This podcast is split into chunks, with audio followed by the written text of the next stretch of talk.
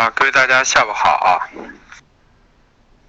今天的行情呢，呃，豆粕菜粕啊，还是延续的有点偏上的格局啊，特别是豆粕，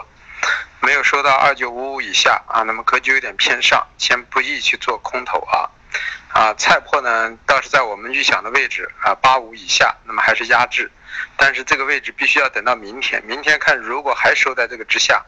啊，那么就可以考虑就是空是空菜粕啊，那么豆粕会跟下来。反过来呢，呃，棕榈油豆油呢，啊，我们说的五千五和六二六二六二五零呢，豆油和中铝油是有效的啊。但是在这个位置看今天晚上了，今天晚上如果在这支撑往上拉拉行的话，节前应该有一波上冲。那么它的上冲呢，必然会带动豆粕菜粕呢在这里盘整，甚至有点往下的格局啊。所以现在基本还是没有发生变化。短多豆粕、短多菜粕呢，到这里应该考虑出货了。出货的同时呢，啊，主要是看豆菜粕啊有没有折空的机会，那么要等一到两天。反过来，中铝油豆油在这里反而又可以从豆粕菜粕的多头可以移到中铝油豆油的多头上。那么这个多头呢，可以看几天，等到这边多头出掉的时候呢，可能菜粕的空头也就成立了。啊，这是农产品。对于黑色来说呢，我下午又把功课全部演绎了一下啊，呃，这里头出现了三个问题啊，铁矿石和螺纹钢肯定是看跌的，但是跌幅呢不会太深。黑色呢，我下午看了一下啊，现在成这个格局，啊，螺纹钢、铁矿肯定是格局已经是看跌了，但是由于贴水比较大啊，那跌幅不会太快，可能随时面临的还有一次反弹的机会啊，虽然现在很弱啊。但是个人认为反弹铁矿石再回到四三零的可能性是存在的，那么螺纹钢再回到两千五附近可能也是存在的啊，到那里还是继续抛空啊。反过来呢，这里头有一个变数出现了，焦炭啊，焦炭的格局有可能我们前期说要冲击一千三以上，现在看来这种格局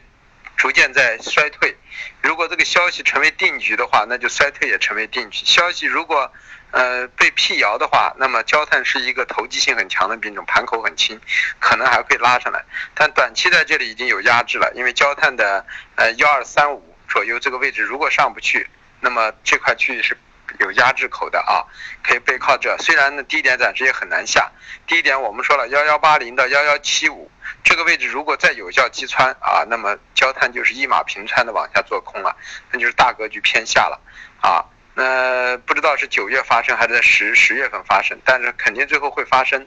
那么焦煤、动力煤，如果这次消息成立，那么这个也将前期的高点也就结束了。但是从现阶段来说啊，焦煤和动力煤还是不能做空的啊，还是偏上的，而且做起来呃，相比之下还是安全的做多。回下来它做多，那么反过来呢，焦炭中性，铁矿螺纹还是偏弱。那么前期我们也说了，铁矿螺纹是偏弱，反上来就得空。但是呢，由于贴水很大啊，做空呢不能去追空啊。这是对于黑色，对于有色来说呢，还是啊三空一多啊，多呢多镍，镍呢必须回下来去多啊。那么就是在七八万以内啊去做多。那么做空呢，我今天说了，铜反倒背靠八五零八零零，有色呢还是保持呢啊三。三三空一多，那么铜呢是必须反上来去空，不反上来不空啊。呃，铝锌呢啊，本周低点已经到了啊。呃，今天白天有过一次反弹，反弹刚好给我们又一次抛空的机会啊。抛空了之后呢，在这里做短线的又可以走一下，但是上来还可以继续做空，因为这周低点已到之后呢，我们觉得锌呢还会有反弹，还会反弹幺八二附近。反到这个位置，大家还可以大胆的去空，因为我认为呢，下个星期新去冲击啊幺七五零零的概率，幺七五五零附近是存在的啊啊，所以还可以继续做空。铝呢，虽然低点不会太低啊，走好了可能走到六零零附近啊，呃幺幺六零零附近，但是呢，呃背靠也可以去做空，空哪里呢？背靠一万一万二千零五十到一万二千一百。一十这块区域，到这个区域继续去抛空，时间周期呢在下周二之前，如果来临继续抛空，锌呢也是在下周周一周二之前来临了继续抛空，因为我认为下周锌铝还会跌，铜呢反上来才能去空，不反上来不空，因为空间有限。镍呢，在这个跌势的过程中，它应该因为前期不是增仓上行，我总认为镍会在这个位置还会有一次调整，会回到七万九千五左右。那么到这个区域，你们再考虑去做多啊，否则就不要去追多啊，因为现在的八幺五零零可能将成为短期一个压制口，在不击穿八幺五之上，你也不会出现加速这么一个情况啊，所以说。呃，三空一多都说完了，再说的化工，化工里头的焦啊，如我们所说的啊，啊，要么就在幺二四附近去买上，那么去冲击幺二八，那么现在已经到了幺二八了啊，那么就是说，但是现在这个星期是偏上的格局，由于重卡销售比较好，所以轻易先不要去马上做空，啊，因为是做空有点兜头的形形式，但是呢，再往上上冲的格局，随时可以考虑一下啊。这是化工中的胶，化工中的那个 PP 和 PE 来说，我们说了啊，控盘很厉害，特别是 PP 啊啊 PE，PE 控盘很厉害。那么中石化完全控盘，在九月中旬以前呢，还是库存啊，虽然价格比较高，但是呢，呃，中石化呢放放放货比较缓慢，同时呢检停机检修还没有复产，要到九月二十号以后。所以说我们说呢。呃，塑料的变数很大，容易控盘上拉。虽然三多一空的格局，那么今天就出现了啊！你看，塑料又又回到了九千啊，从前两天的低点八千八千六百多啊，八千六百多是我们认为的，就是说啊呃前期的一个低区啊。那么就是说打到这个位置呢，本身是让大家建议在这去做短多的，后来感觉市场呢啊技术向偏空啊呃，但是呢基本面。现货价格的基本面、供需求啊，以及啊空头的一个集中的抛盘的一个均价区，三个因素变成利多，所以最后结果反而不一定跌得下去啊。因为这个这个空头呢，不是这个产业链客户的空头，不是中石化和呃那个呃产业链的这些资金，所以说它盘口又拉回来了。这样的话，我们预计呢，可能塑料的价格能这个月高点能冲击多少呢？还是冲击九千三到九千三百五，啊，这个位置一定要还是要来的概率比较大了啊，啊，所以我上次就说了，大家看说拉起来就拉起来，控盘啊，那么结果事实是控盘，那么它上来之后，PP 在九十月都是有需求的，但是呢，前提条件下呢。PP 呢量是比较大的，PP 很多现货贸易商都想到八千以上去抛空，所以说这就形成了对 PP 有个压制了。所以很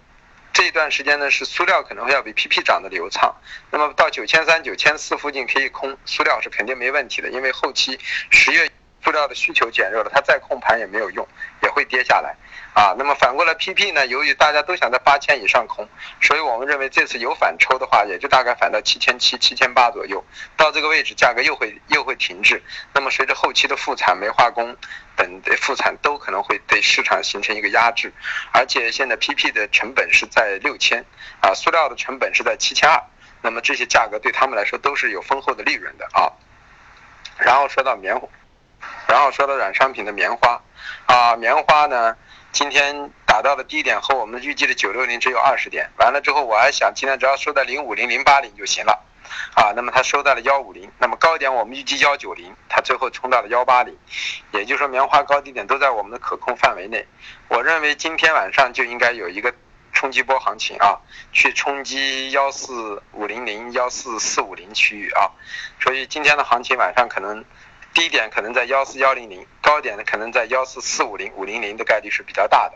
所以今晚到这个区域呢，大家可以考虑把多头出一下啊，因为第一波的冲击结束了，到这个位置之后休整之后再根据基本面来定。如果新疆啊和印度的现在这两天播送的天气预报说新疆和印度呢在虽然在拉尼娜的情况下呢，可是呃却出现了有点干旱的迹象，这对于棉花是有一定的啊利多的。但是对于美国棉花呢，又是利空的，因为美国棉花天气比较好。但是呢，在美棉之外的基础上，如果印棉和中国棉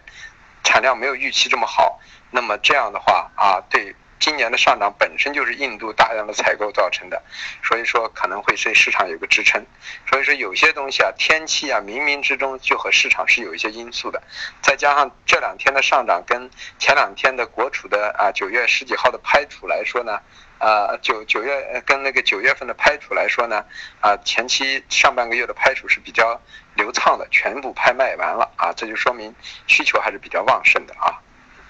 啊，今天就说到这。